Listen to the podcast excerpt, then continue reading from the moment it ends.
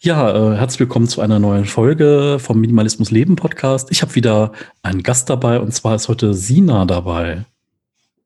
Hallo, herzlich willkommen, sage ich dann auch zu dir in meinem Arbeitszimmer. Ja, das stimmt. Man sieht ein bisschen was sogar vom Arbeitszimmer, aber auf Instagram habe ich ja schon viel mehr gesehen ne? von deiner Wohnung, von deinem Leben. Ähm, zuletzt warst du im Fernsehen, weil du äh, weil du immer draußen schläfst über Nacht. Äh, genau. Vielleicht fangen wir damit mal an. Mensch, Fernsehen, wie war das so? Ähm, als die erste Anfrage vom Fernsehen kam, habe ich spontan gesagt, nein, auf keinen Fall. Ich möchte nicht, dass darüber berichtet wird. Es war hier in der Lokalzeitung dieser Bericht. Da habe ich mich auch noch relativ wohl mitgefühlt, da ein Interview zu führen. Und die haben einfach diesen Bericht online gestellt. Dadurch sind einfach noch Fernsehsender darauf aufmerksam geworden, auf diese Geschichte, dass ich seit anderthalb Jahren draußen auf dem Balkon schlafe. Und als die erste Anfrage kam, dürfen wir da, darüber berichten, dürfen wir bei dir auf dem Balkon drehen, habe ich spontan gesagt, nee, auf gar keinen Fall, was soll das?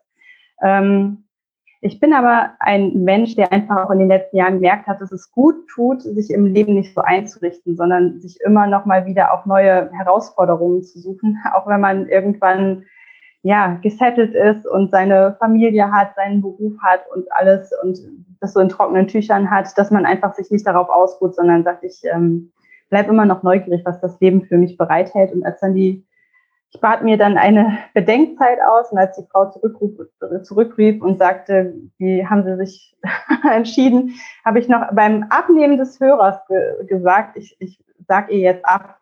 Und als sie dann fragte, und wie haben Sie sich entschieden, da ist es spontan aus mir rausgebrochen. Ich habe gedacht, Lina, sei ich blöd. Und habe ich gesagt, ja, das ist eine neue Herausforderung für mich, Kamerateam im Haus zu haben, aber ich mache das. Und es war auch eine gute Erfahrung. Ganz toll. Das ist total spannend, weil jeder würde jetzt sagen, Moment mal, das Fernsehteam ist ein Problem, aber anderthalb Jahre auf dem Balkon schlafen ist kein Problem. Ähm, ich habe jetzt deine Story von gestern noch gesehen. Du machst das ja bei Wind und Wetter. Ne? Ist ja relativ egal, wie kalt, wie warm, wie nass. Ähm, ja, ich habe ja im, im Sommer damit angefangen. Da war es natürlich tatsächlich auch noch richtig schön und für, für die meisten objektiv betrachtet schöner, als in der stickigen Wohnung zu schlafen. Das ist ja auch naheliegend, dass man dann einfach mal äh, rausgeht, bei offenem Fenster schläft. Ähm, und für mich ist das dann einfach ja die, die Herausforderung gewesen, als ich gemerkt habe, es wird langsam kälter und das Wetter wird schlechter ähm, da hat mich der Ehrgeiz gepackt, dass ich einfach gedacht habe, Mensch, guck mal, wie, wie weit du das so treiben kannst, wie lange du draußen bleiben kannst. Und meine Erfahrung im Laufe dieser anderthalb Jahre ist einfach äh, gewesen, ähm, man muss einfach nur gut ausgestattet sein. Also ich habe auch richtig regnerische Nächte erlebt, richtig stürmische Nächte, kalte Nächte bei minus 17 Grad.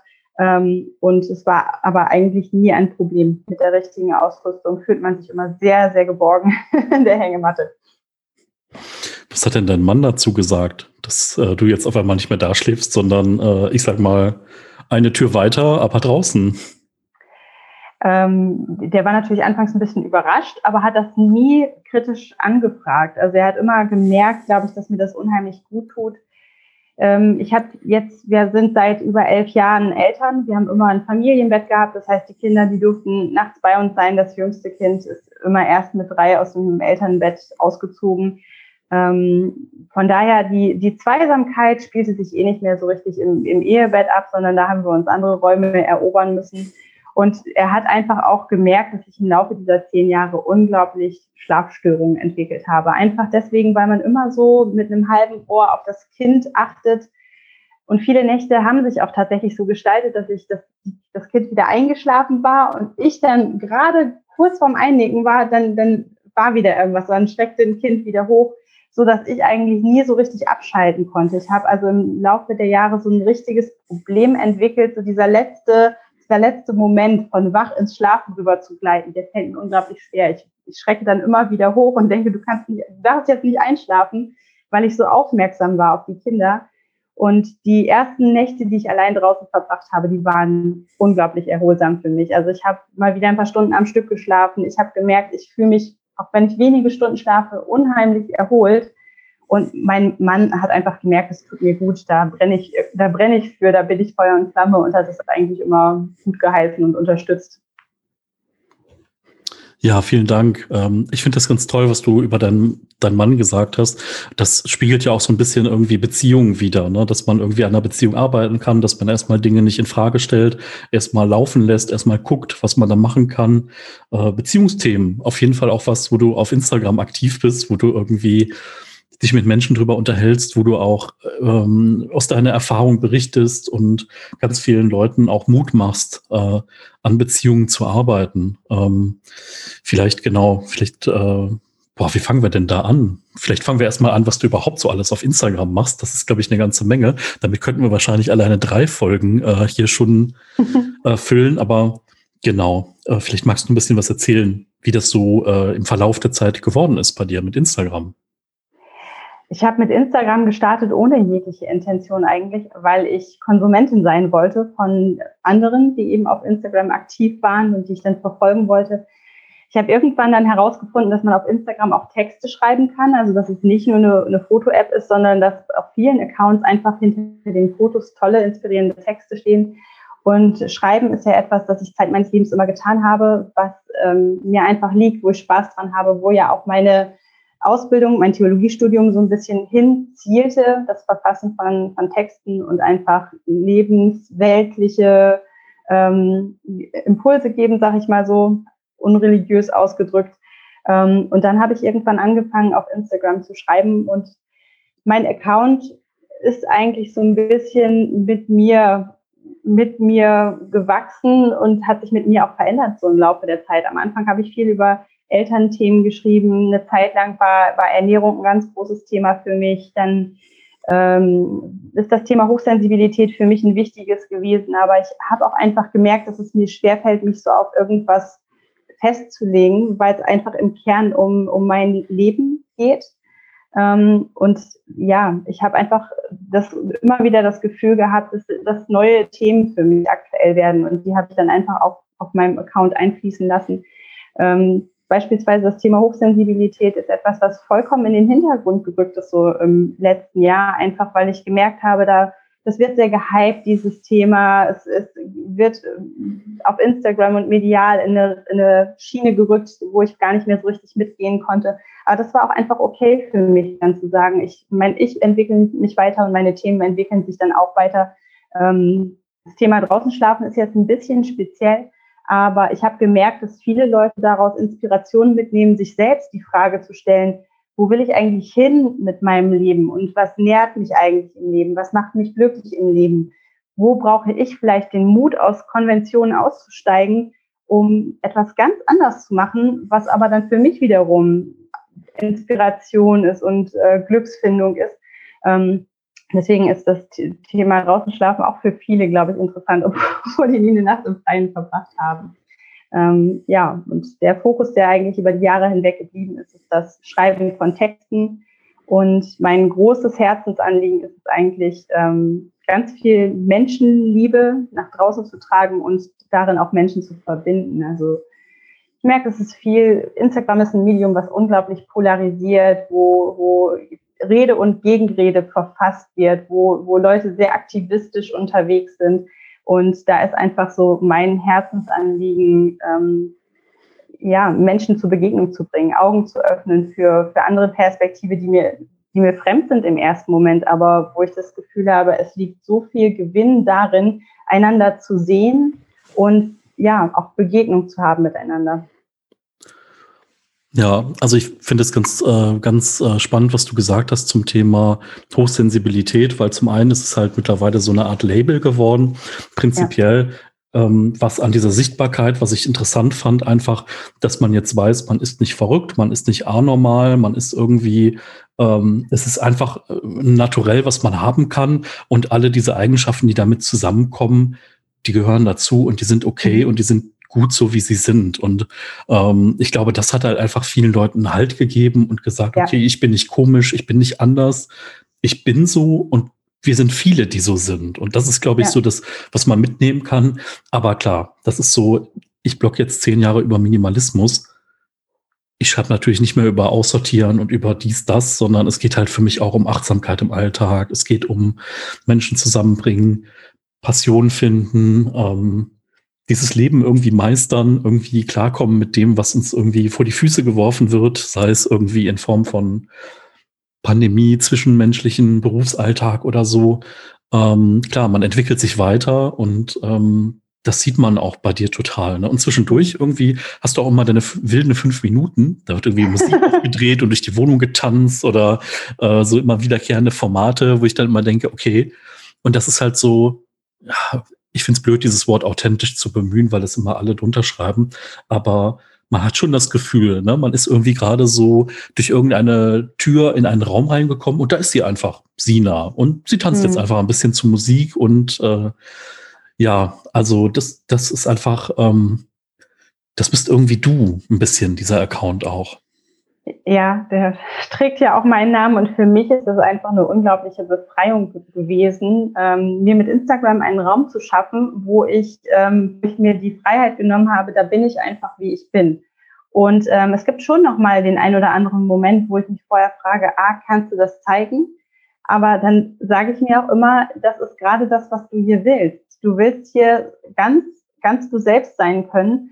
Und das Angenehme an Instagram ist ja, die Leute können den Unfollow-Button drücken und sind dann weg. Und das finde ich auch, das, das stresst viele an Instagram, dieses Kommen und Gehen und dieses Leute verschwinden wieder.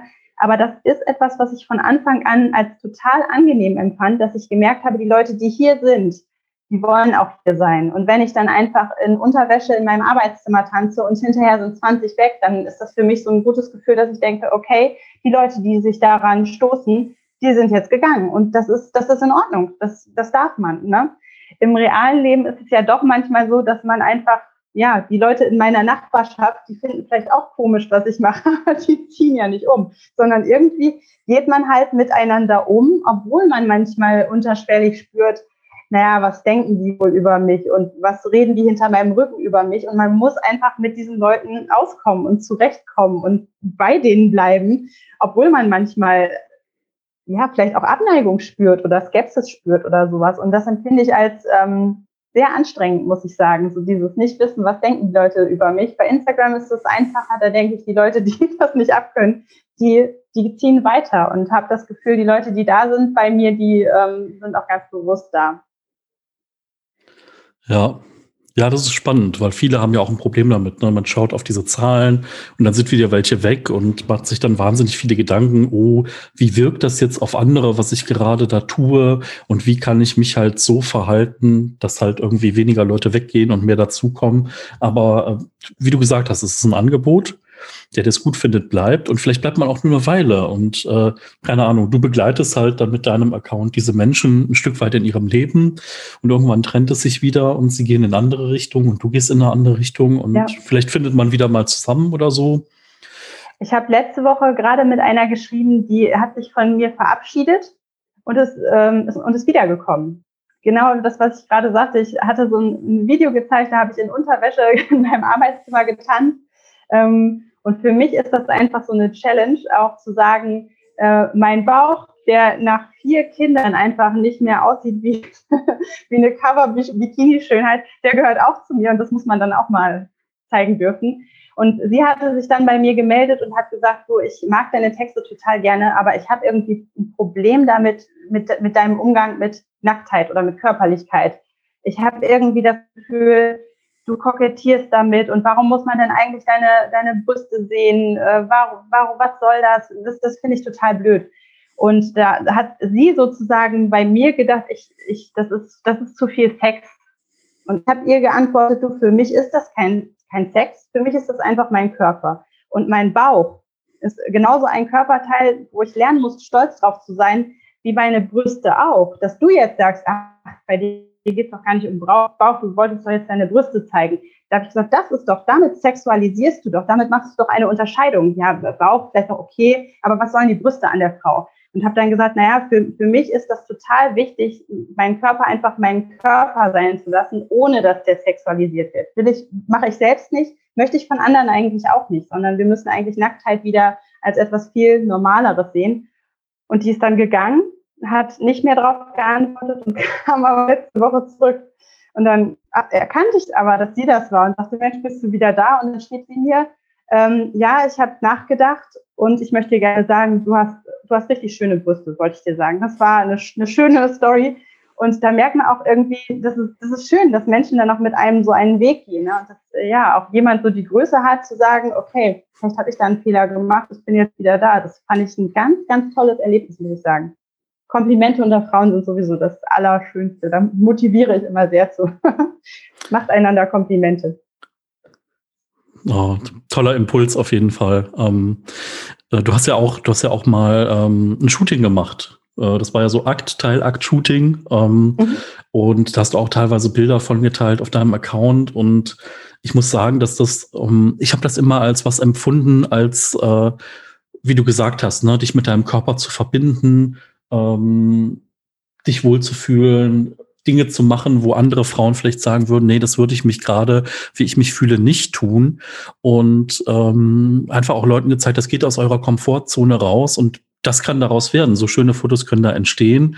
Und ähm, das finde ich äh, ermutigend. Einfach viele, was du machst äh, auf Instagram, ist einfach ermutigend. Und man denkt sich so, ja, da ist irgendwie eine Frau, die ist zwar Mutter, die hat irgendwie einen Mann, aber die hat noch ihr ganz eigenes Ding am Laufen und ihre ganz eigenen Dinge. Und sie redet über alles und ist auch immer ansprechbar. Also ich weiß gar nicht, wie viele Nachrichten hast du so am Tag, die du beantwortest. Du hast irgendwie zuletzt mal geschrieben, okay, und jetzt muss ich mal einen Break machen und äh, jetzt ist auch mal gut und jetzt muss ich mal irgendwie mal einen Tag keine Nachricht beantworten. Aber ich glaube, da gehen auch ein paar Stunden rein auf Instagram, oder? Ja, ich muss ab und zu mal die, die Kommentarfunktion zu meiner Story abschalten, weil das echt viele sind. Also wenn an einem normalen Alltagstag kommen eigentlich immer so 150 rein ähm, wenn, wenn ich berichte über, wenn es thematisch intensiver ist, zum Beispiel beim Sex Talk. Ich habe zuletzt eine Story gemacht, wo es inhaltlich um Fehlgeburten ging. Das sind so Dinge, wo, wo Leute auch emotional sehr involviert sind, wo die mir ihre Geschichten erzählen. Da kann das schon mal mehr werden. Also da habe ich bestimmt dann auch so 300, 350 Nachrichten am Tag und das ähm, übersteigt natürlich auch meine Kapazitäten. Also wenn ich so sehr inhaltsreiche Stories äh, mache, ähm, nehme ich mir dafür auch einen Arbeitstag Zeit, weil ja Instagram auch, das ist, Instagram ist nicht mein, meine Erwerbstätigkeit, aber zielt ja so ein bisschen auf meine Erwerbstätigkeit hin. Deswegen mache ich das auch in meiner Arbeitszeit und nehme mir da auch gerne Zeit für. Ähm, aber das ist dann schon manchmal so, dass ich, dass ich denke, oh, jetzt äh, muss ich hier mal einen Break machen. Ich versuche alle zu beantworten, aber mittlerweile kommt es immer öfter vor, dass ich sagen muss, ihr schreibt mir bitte nochmal, wenn ich nicht geantwortet habe. Es ist einfach viel. Ja, ja, ich fand das, ich fand das auch faszinierend, also dass man, ich sag mal, meistens auch durchgekommen ist zu dir, ne, wenn man dir eine Nachricht geschrieben hat, weil das ist halt bei vielen Accounts gar nicht mehr so, dass man durchkommt. Ne? Und also klar, ne, wenn jemand irgendwie 100.000 Follower hat oder 200.000 und jeder schreibt nur ein Herzchen zu einer Story, das kannst du ja gar nicht mehr handeln. Ähm, mhm. Du hast schon gesagt, dass du, ähm, dass du ja auch noch eine, ein anderes Angebot dahinter hast, dass du, dass es auch weitergeht, was auch eng mit der Texte schreiben zu tun hat. Ähm, das hat sich ja auch entwickelt, oder? War das am Anfang? Nee, am Anfang hattest du das noch nicht, ne? dass du nee. da nochmal Texte und auch nochmal mehr angeboten hast. Ähm, ja, vielleicht magst du da ein bisschen drauf eingehen, was du da, was du da machst, was du mhm. für ein Angebot da hast? Ähm, irgendwann im letzten Sommer war das so, dass mein Instagram-Account die 10.000 Follower-Marke geknackt hat und ich habe einfach gemerkt, ich stecke ziemlich viel Arbeit rein für mich war das aber einfach super wichtig, dass Instagram werbefrei bleibt. Also Werbung ist nicht mein Ding. Ich möchte nicht Werbung machen. Ich ähm, habe nichts gegen Leute, die Werbung machen, aber das ist einfach nichts, was ich, womit ich mich wohl oder authentisch fühlen würde.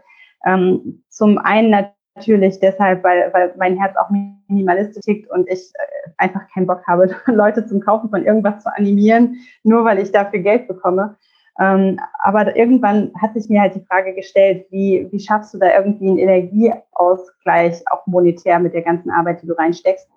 Und ähm, Steady ist einfach eine Möglichkeit, das ist ein Self-Publishing-Account, wo man eben Texte verfassen kann oder auch Podcasts hochladen kann und ähm, Mitglieder haben kann, die eben sagen, uns ist das was wert, wir mögen deine Texte, wir mögen deinen Content, deine Inhalte, ähm, wir werden Mitglieder und da habe ich dann im letzten September all meinen Mut zusammengenommen und habe gedacht, okay, wenn du 10.000 Follower hast, vielleicht ist da ja doch der ein oder andere dabei, der sagt, Mensch, ich mag deine Texte. Da würde ich im Monat auch 3,50 Euro für bezahlen. Dafür gibt es eben vier Kolumnen. Ich ähm, veröffentliche jede Woche da einen Text. Die sind auch länger. Es gibt auch eine Audiodatei dazu. Das heißt, dann hat man auch ähm, Text von mir oder einfach zehn Minuten, Minuten Audio auf die Ohren.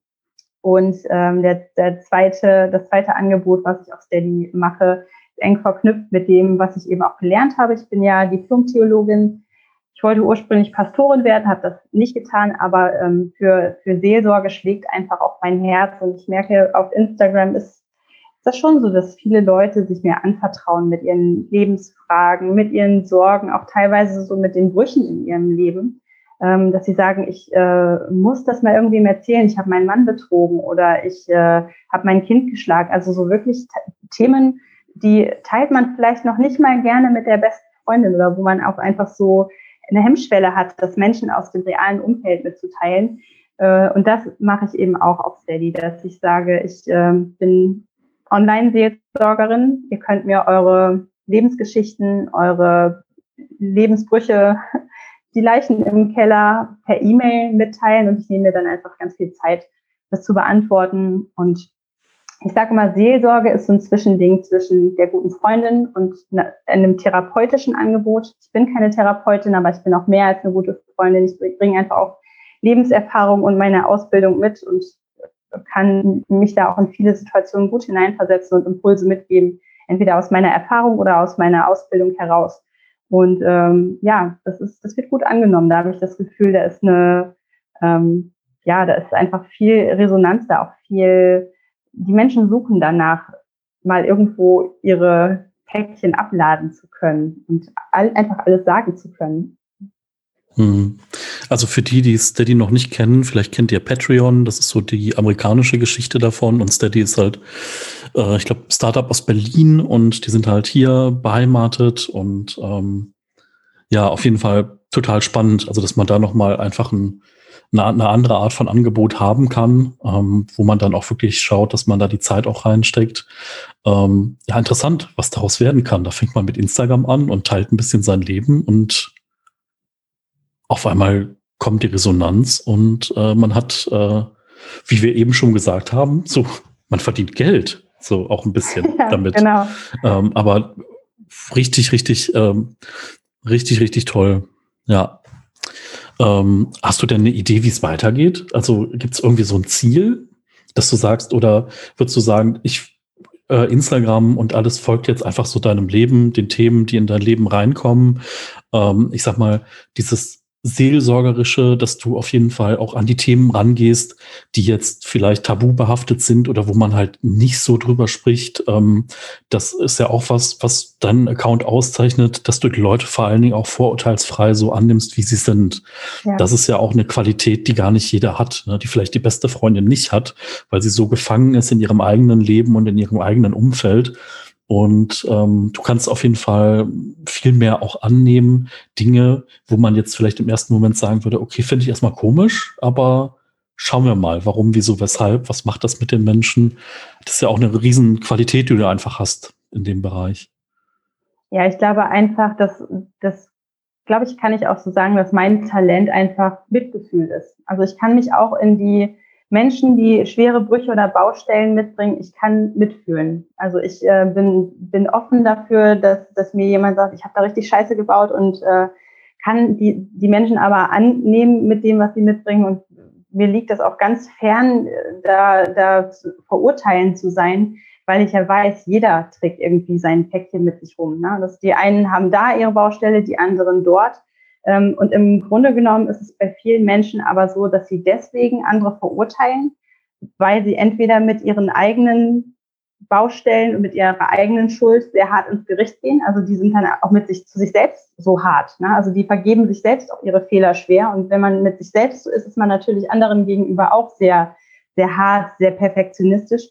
Und das ist etwas, was ich für mich gelernt habe, dass ich mit meinen eigenen Fehlern gnädig bin, dass ich, ähm, dass ich versuche, das, das Beste aus meinem Tag zu machen, aber auch weiß, da gehört Scheitern im Leben immer mit dazu. Solange wir leben, werden wir auch scheiternde Menschen sein. Und da bin ich im Frieden mit. Und deswegen kann ich das bei anderen Menschen auch. Oder es gibt das Umgekehrte, dass man eben sehr Kritik an anderen nimmt, um sich selbst besser, besser dastehen zu lassen, hat aber letzten, Endes auch was damit zu tun, dass man sich selbstkritisch anfragt und dass man versucht, irgendwie seinen, seinen Selbstwert zu erhöhen, indem man andere als, ja, indem man sie kritisiert oder indem man sagt, Mensch, das ist aber falsch oder das ist, wie kann man nur, ne? Das baut ja das eigene Ego auf. Und ich glaube, wenn man, wenn man versöhnt ist mit seinen eigenen Schattenseiten, mit seinen eigenen ja, mit seinen eigenen Fehlern, mit seinen eigenen Brüchen im Leben. Ich glaube, dann ähm, entwickelt sich einfach so ein ganz so ein, so ein offenes Herz auch mit den, mit den Schwierigkeiten, die andere Menschen haben. Und du hast gefragt, wo, wo es hingeht. Ähm, ich, ich hatte nie die Ambition, dass mein Instagram-Account wächst. Das ähm, hat sich von alleine ergeben. Ich hatte da kein Ziel mit, weil ich ja von vornherein wusste, ich werde, egal wie viele Follower da sind, ich werde niemals Werbung machen. Viele wollen dann ja irgendwann viele, viele Abonnenten haben, um äh, Kooperationen haben zu können. Da ich wusste, das will ich eh nicht, war ich halt sehr offen dafür, dass kommt, wer kommt. Ähm, und glaube, dass es mir aber mehr darauf ankommt. Ich alles, was, wo ich gedacht habe, ach, das wäre nett, das habe ich für mich im Moment erreicht. Ich, ich glaube, ich habe sehr viel Freude daran, auch dass mein Instagram-Account in die Tiefe wächst. Ne? Also, dass die Leute mich kennenlernen, dass die Leute Mut haben, sich mir mitzuteilen. Und ein Buch? Wird es ein Buch geben? Ich finde ja, ne, du schreibst gerne. Ich bin, bei mir ist es ja auch so, ich habe mit dem Bloggen angefangen, schon weit bevor es um Minimalismus ging. Äh, mit dem Minimalismus-Blog habe ich jetzt zehn Jahre, da habe ich so 300 Artikel geschrieben und mir macht dieses Schreiben auch äh, Spaß, vor allen Dingen, weil du nochmal anders für dich reflektieren kannst, weil du dann im Nachgang auch nochmal anders an den Texten feilen kannst. Und äh, ich bin jetzt schon so am überlegen, ah, so zehn Jahre Minimalismus, meine eigene Sicht auf diese zehn Jahre vielleicht mal daraus ein Hör, in ein Hörbuch zu gießen oder in ein Buch oder in so eine statische Form, ähm, weil ich finde, das ist auch zum Beispiel, also ich bin auch jemand, der keine Werbung macht, ähm, weil ich das schwierig finde. Ähm, also ich glaube schon, dass es Partnerschaften gibt, wo das passt, wo auch die Produkte passen, wo es auch Win-Win für beide sein kann. Und ich finde, wenn du dann einmal den, den Fuß reingemacht hast, dann kannst du den nicht mehr rausziehen, ne? wenn du einmal damit mhm. angefangen hast. Und daher, also mein Weg wird, wenn auch sein, irgendwie sowas wie ein eigenes Produkt zu haben. Ne? Das wird jetzt, äh, ich hatte schon mal irgendwie aus Spaß privat äh, 50 Jute-Tüten mit so einem Minimalismus-Logo äh, ähm, gedruckt und habe die dann an Freunde und Bekannte verschenkt und sie sind sogar bis nach Afrika gekommen und äh, das fand ich ganz spannend. Ähm, äh, aber da habe ich dann gedacht, nee, sowas dann jetzt dafür einen Shop aufzumachen, das ist Quatsch. Aber ich finde, sowas eigenes zu haben, wie jetzt ein Buch, ein Hörbuch in dem Bereich, ähm, das kann ja auch nochmal spannend sein. Einfach der Prozess hinter, ich schreibe ein Buch. Ja, mach du mal. Du hast eine ganz angenehme Stimme. Ich würde würd mir, würd mir fast jedes Buch anhören mit deiner Stimme. Ich finde, das ist tatsächlich auch etwas, wo ich, wo ich ja immer schon gesagt habe, Mensch, du hast einfach eine tolle Stimme. Mach dein eigenes Hörbuch mal. Vielleicht fragen dich ja noch mehr Leute an, ob du einlesen möchtest. Das kann ich mir sehr gut vorstellen. Ja, und bei mir, die, die ja, das die Stimme immer wieder laut, schreib ein Buch. Ich habe das Gefühl, das ist so ein bisschen der Lauf der Dinge. Die, die Influencer dieser Welt, die, ähm, die werden groß und größer und schreiben dann irgendwann ein Buch. Das ist so ein bisschen der, der, das, das Schicksal eines jeden Influencers, der schreiben kann. Ähm, bisher hat sich mir noch nicht so richtig was aufgedrängt. Ich glaube, ich hätte da schon auch Lust drauf, aber ich, ähm, ja, weiß ich nicht ähm, vielleicht stolpert dieses Angebot irgendwann mal über mich und jemand sagt, Sina, wir wollen gerne, dass du das und das schreibst, dann würde ich wahrscheinlich nicht Nein sagen, aber ich bin jetzt auch nicht so, dass ich da, ähm, dass ich da von mir aus sehr bemüht bin, weil ich so ein bisschen denke, ach, das machen sie alle. Es muss auch passen und ich, ich habe irgendwie das mhm. Gefühl, ähm, ich, ja, deswegen habe ich nicht so die Bestrebung von mir aus erstmal, sondern denke, vielleicht, ist, vielleicht trifft mich das Schicksal irgendwann mal und dann spüre ich, dass es Zeit ist, Ja zu sagen. Dann mache ich es vielleicht auch. Ja, ja, ich glaube, bei mir ist einfach so dieses, äh, die, diese Idee mit diesem Buch ist, weil es für mich so eine Art emotional auch eine Art von Abschluss von so einer ersten Phase Minimalismus ist. Also dieses ganze ja. Thema mit Aufräumen, Aussortieren, physische Dinge loslassen, äh, freier werden im Kopf, äh, das auch auf Beziehungen anwenden. Ähm, damit bin ich so ein Stück weit durch. Ne? Und ich gebe natürlich super gerne die Tipps, weil ich finde es auch ganz wichtig, du kennst das wahrscheinlich ja auch aus deiner Arbeit, man muss immer diesen Anfängergeist noch haben. Ne? Wie ist es mhm. in der Situation, wenn ich anfange? Wie habe ich mich gefühlt? Was für Ängste, was für Befürchtungen hatte ich? Was für, was hat mich zurückgehalten? äh, wie habe ich da Entscheidungen getroffen und ich finde es immer eine gute Sache, wenn man das sich noch bewahren kann. Also ähm, die schönste Geschichte, die ich da hatte, ich war mal auf dem Weihnachtsmarkt und da war so ein Crepe-Stand und sie haben Krebs gebacken und da hat dann jemand ähm, eine neue Servicekraft angelernt und es hat halt nicht geklappt. Er ist halt da gerissen, da verbrannt und so. Und dann äh, habe ich zu, und dann hat er einen gemacht, der es schon lange gemacht hat. Und dann sage ich, Mensch, das äh, machen Sie aber schon lange. Und dann sagt er, ja, ich übe seit 25 Jahren. Und das mhm. war so, oh, schöne Geschichte irgendwie. Und es ist halt wirklich passiert. Ähm, mhm. Und ja, aber für, wer weiß, ne? Vielleicht, äh, wenn, wenn du das Buch nicht findest, findet das Buch dich irgendwann. Ja. Genau. Mhm. Ja, also mit diesem, mit diesem Anfängergeist, das merke ich halt äh, auch, ne, das ist ja mit jedem Blog oder mit jedem Account, so der sich entwickelt, äh, dass natürlich immer mal wieder so die Anfangsfragen eine Rolle spielen und man denkt, ach, das habe ich doch schon thematisiert oder so, aber natürlich man hat auch immer noch eine andere Leserschaft oder eine andere Hörerschaft. Ne? Und diese Basics sind natürlich auch unglaublich interessant. Und dann einfach für sich selbst mal zu schauen, ähm, wenn ich das alles bündel, ne, dann, dann schaut man ja irgendwie auch auf so ein, ja, ein Stück Leben zurück, ne? auf, dein, auf den Erkenntnisweg, den du gegangen bist. Und sowas stelle ich mir schon auch sehr spannend vor. Ich finde, es gibt auch nicht so viele richtig sympathische Minimalismusbücher. Da könntest du noch eins schreiben finde, es gibt sehr viel, sehr viel perfektionistische Ansätze. Es gibt sehr viel, ähm, ja, weiß ich nicht. Ich würde ja auch sagen, dass ich recht minimalistisch unterwegs bin. Es ist bloß überhaupt nicht realisierbar mit einer großen Familie. Und trotzdem ist das etwas, was ich so unglaublich im Herzen trage.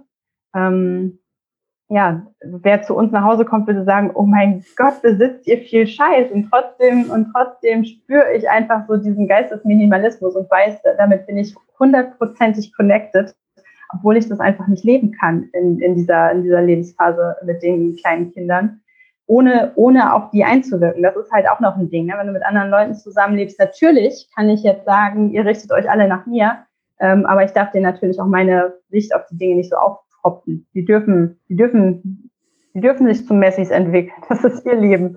Ne? Und äh, so diese Weite zu haben im Minimalismus, ne? Das, ähm, ja, das fehlt mir manchmal so ein bisschen. Ich sehe immer sehr viele Leute, die es einfach perfekt machen und man kommt da nicht hinterher.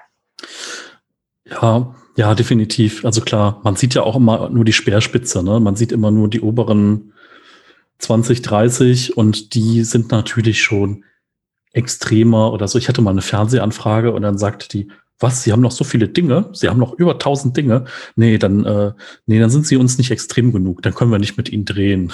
Mhm. Und dann habe ich nur gesagt, ja, dann möchte ich ja. auch nicht mit Ihnen drehen. Und äh, ja, aber es ist auch interessant zu sehen, also auch irgendwie wie Medien auf so Themen äh, kommen. Äh, ich, wie du gesagt hast, ne, das ist immer eine Erfahrung, ne, so wie der Dreh für dich eine Erfahrung war, auch der, der Bericht in der Zeitung. Das ist ja auch spannend zu sehen, wie, wie werden denn, wie wird Zeitung gemacht, wie wird Fernsehen gemacht und äh, wenn man überlegt, wie lange die wahrscheinlich dann da waren zum Drehen und wie, wie groß dieser Beitrag mhm. von der mhm. Zeit am Ende war, da denkt man sich ja. immer nur, Mann, also so äh, zeitaufwendig können irgendwie Berichterstattung im Fernsehen sein, ne? Das ist schon krass, ne? Also ja, ich hatte eine Anfrage, ob äh, die wollten einen Bericht senden und ob sie noch mal ein Kamerateam rausschicken können, um eine Live-Schalte zu machen. So, ja klar. Die Live-Schalte an sich, wir hatten an dem Tag zweimal eine, Live-Schalte, einmal 30 Sekunden und einmal 90 Sekunden. Aber was, was das bedeutet, 30 Sekunden im Fernsehen etwas zu sagen, die Leute, die waren den ganzen Tag hier. Das ist schon, das ist schon irre, ne? Also, man muss sich kennenlernen, man muss die Umgebung mal schauen, wie macht man das, wie positioniert man sich, wie, wie ist das Storytelling, was sollst du sagen, nochmal üben, das dauert irre lange. Aber was die auch können, ist, die können mit Menschen umgehen.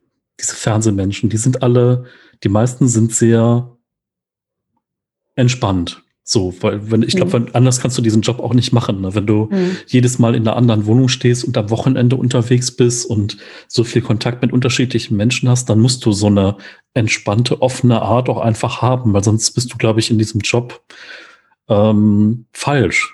Ähm, und das fand ich, also diese diese Begegnungen fand ich auch immer spannend, weil mhm. man hat ja dann schon mal die fünf Minuten und kann dann, ich habe dann immer Fragen gestellt, habe gesagt, Mensch, wie ist denn das? Und was hast denn du da überhaupt für eine Kamera und überhaupt? Und man kommt irgendwie ins Gespräch. Und äh, zwischendurch, ich hatte das einmal, da hat der Kamera gesagt, ja, ich habe auch nur drei Jeans. Und dann sage ich, mhm. toll, dann könnten wir doch bei dir filmen. Und dann sagt er, nee, nee, das möchte ich nicht. Und äh, mhm.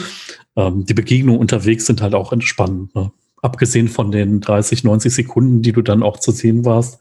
Und wo man ja auch dann immer noch mal Resonanz bekommt. Ne? Da gibt es ja schon Leute, die dann schreiben, Mensch, ich habe dich jetzt da und da gesehen. Und also das müssen auf jeden Fall Menschen sein. Und so habe ich die, die Kamerateams, die hierher gekommen sind, auch immer erlebt, die äh, keine Berührungsängste haben und die haben tatsächlich auch immer viel von, von sich preisgegeben. Ne? Also so, dass man irgendwie, ich habe meine Geschichte hier vom Balkon erzählt, aber die haben auch immer ein Stück weit ihre Geschichten dagelassen, ne? dass die gesagt haben, ja, äh, übrigens, ich habe auch dieses und jenes erlebt. Ne? Das äh, sind einfach Menschen, die auch ja nicht kontaktscheu sind. So haben die auch mhm. immer ein bisschen was von ihren Geschichten hier gelassen tatsächlich.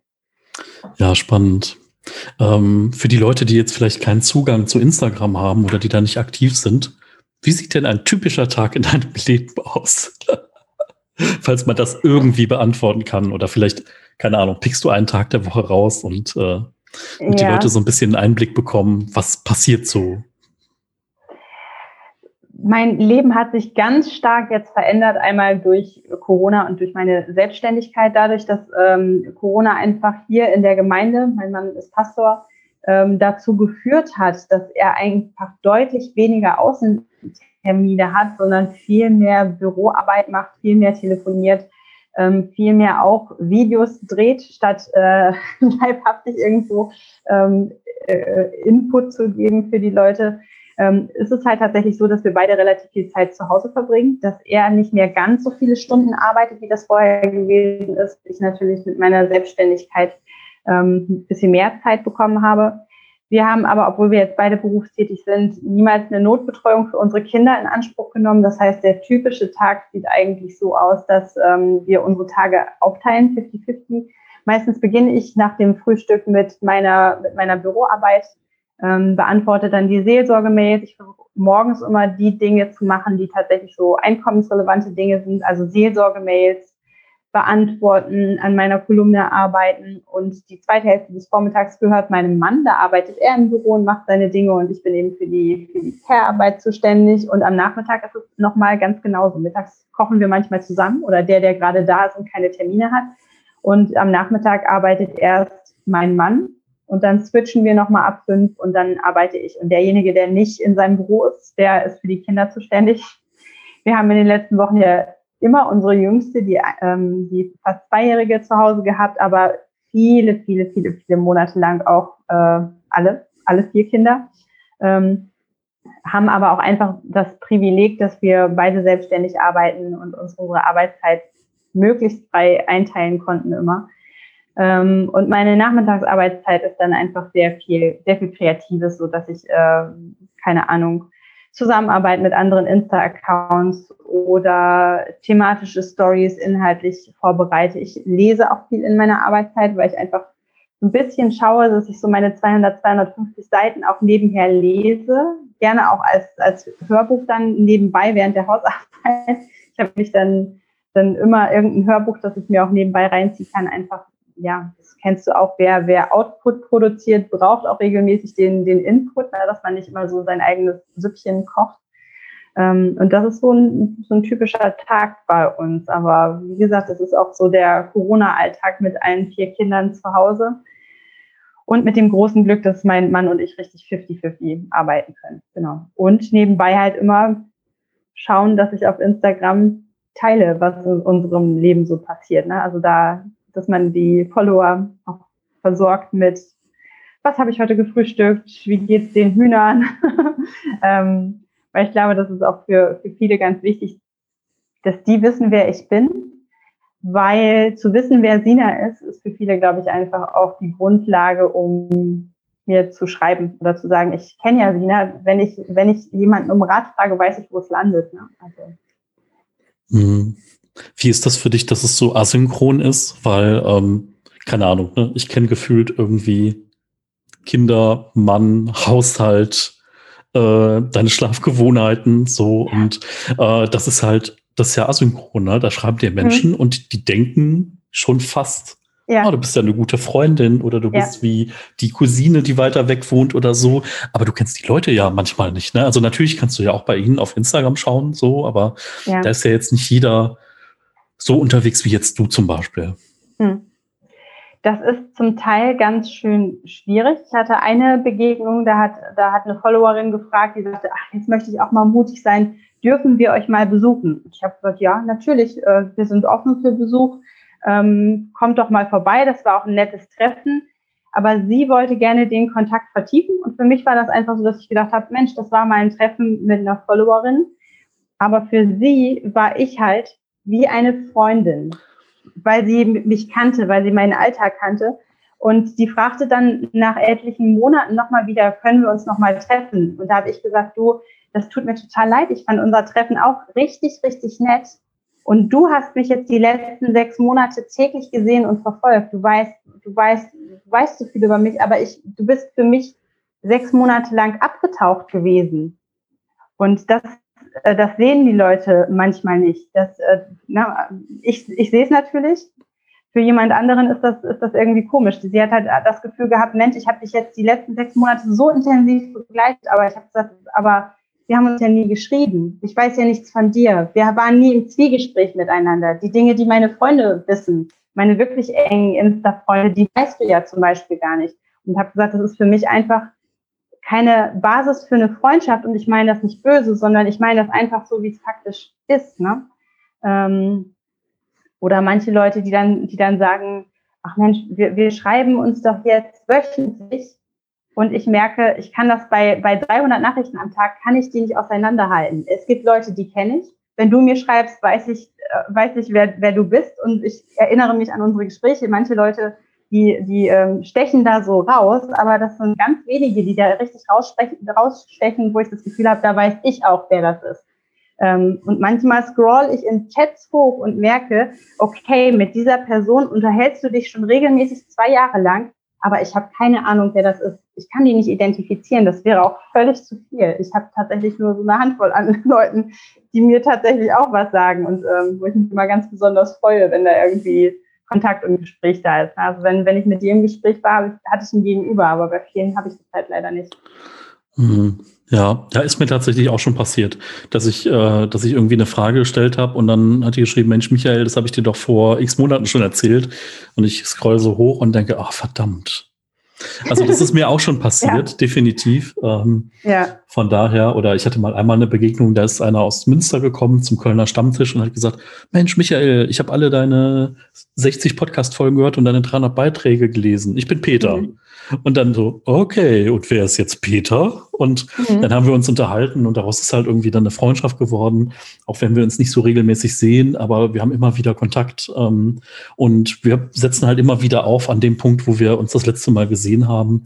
Und das ist halt total schön. Und äh, ich habe seine Frau kennengelernt, seine Kinder. Wir haben uns mal im Urlaub mhm. getroffen, weil er in der Nähe war. Und da ist dann auch wirklich so eine, so eine Bindung äh, entstanden.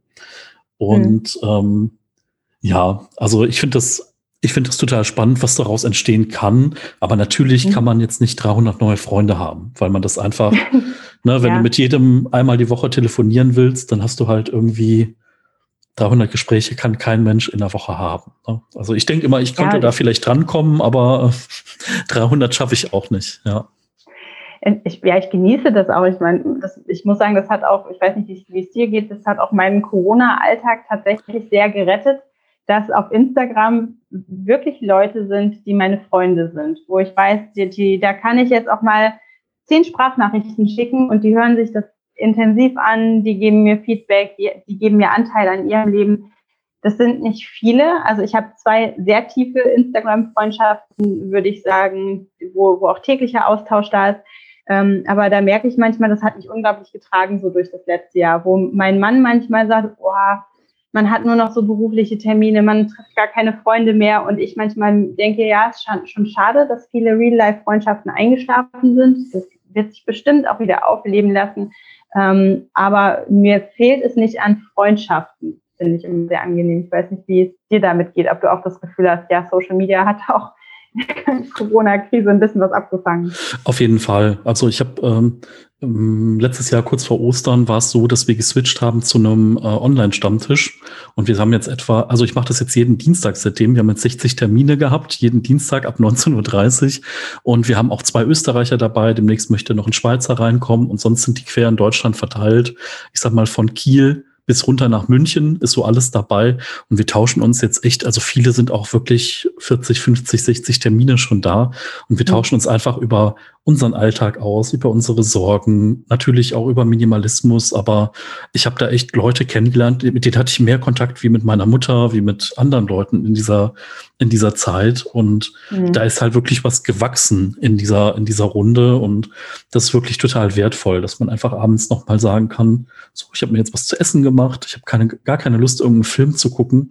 Jetzt mache ich hier nochmal dieses Zoom-Fenster auf und da sind zwei, drei Leute und man quatscht einfach mal was es zu essen gab. Der eine puzzelt dabei, der nächste macht irgendwas anderes und äh, man hat noch mal so eine halbe Stunde zum Runterkommen. Man redet ein bisschen miteinander und ähm, das tut wahnsinnig gut, da eine Möglichkeit zu haben. Ja. Hm.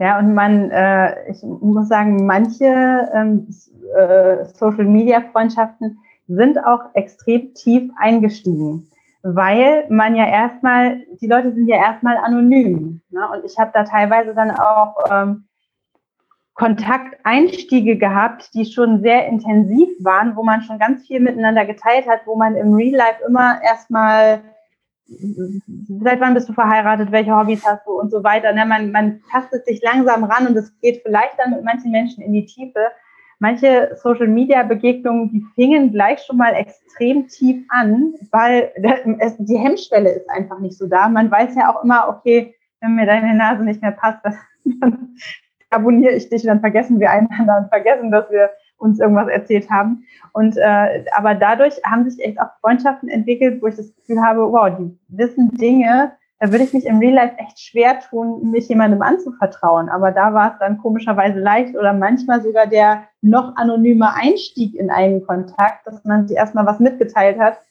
ähm, was, ja, was andere Leute nicht so von mir wissen. Ja, ja, spannend. Also kenne ich genauso. Ähm, fand ich auch total witzig. Also wir haben es dann mal geschafft, irgendwie auch ein paar Leute zu treffen, offline mal zum Spazieren gehen, mit Abstand natürlich unter den jetzigen Bedingungen, ähm, wo man dann gesehen hat, ach witzig, ich habe dich immer nur so so gesehen, äh, mhm. gerade in der Kamera und jetzt ja, habe ich ja, mal so ein ja. 3D-Bild, ne? Und da bist du aus Fleisch und Blut und jetzt kann ich auch mal sehen, wie groß bist du eigentlich und solche Sachen. Und äh, es ist ja dann echt noch mal was anderes. Ne? Das ist so. Mhm. Genau, dass wir jetzt mal eins zu eins mit Bild miteinander reden und nicht über Sprachnachrichten, ist ja auch irgendwie komplett anders. Mhm. Ähm, ja. Ja, das ist, äh, ist auch dann erstmal komisch. Ne? Also ich habe mhm. äh, einmal eine Begegnung gehabt, äh, ein, ein Instagram-Kollege, der ein Papa-Blogger, Felix, der als Papa ohne Plan unterwegs ist, mit dem habe ich mir auch ganz lange geschrieben und dann hat uns seine Familie mal besucht. Und da habe ich auch gedacht, das ist ganz, ganz komisch. Der ist sonst einfach, der ist sonst so groß wie mein Handybildschirm. Und plötzlich sitzt er auf meinem Sofa. Und das war auch das Erste, was, was wir feststellten, als wir uns getroffen haben, dass er sagte, bist du klein? Ich denke, ja, steht ja auch keine Größe dabei, wenn ich, wenn ich am Handy bin. Man sieht ja nur mein Gesicht und man denkt vielleicht, okay, jemand, der so viel labert, muss groß sein oder weiß der Geier, was die Leute denken, warum ich groß sein müsste. Ähm, ja, aber das ist dann erstmal komisch. Die Leute bekommen plötzlich, die werden dann 3D. Hm. Ja. Ähm, wenn man dir folgen möchte, wenn man äh, sehen möchte, was du schreibst, äh, wo findet man dich denn? Da haben wir noch gar nicht gesprochen, wie du überhaupt heißt auf Instagram auch. Ja, das ist so ein bisschen Nomen est Omen. Mein Instagram-Account heißt at feelslike unterstrich Sina. Das fühlt sich dann an wie bei Sina. Da kann man mich also finden, mal reinschauen. Zwischen Unterwäsche, Tanz und äh, Fehlgeburten und Hühnerinspiration. Ja, wow. Perfekt. Mensch, Sina, das war eine ganz, ganz tolle Zeit, die wir hatten in diesem Podcast. Und ich finde das super inspirierend. Ich finde das echt schön, dass wir uns jetzt auch mal gesehen haben. Und ja, vielleicht mhm. äh, wiederholen wir das einfach nochmal im Herbst oder nächstes Jahr. Ähm, und da gucken wir mal, ob ich dann vielleicht ein Hörbuch habe und dir eins über den Weg gelaufen ist oder äh, um was für Themen es dann gerade bei dir geht, wenn du magst. Können wir gern auch noch mal irgendwie das irgendwann mal wiederholen. Ja, manchmal ist es ja gut, wenn man so ein bisschen den Druck hat. Ne? Von daher verabreden wir uns gerne ganz locker für den Herbst. Und ich werde dich dann fragen, wie es bei dir aussieht, ob du was vorzuweisen hast. Dann halte ich ein bisschen ran. Das machen wir auf jeden Fall.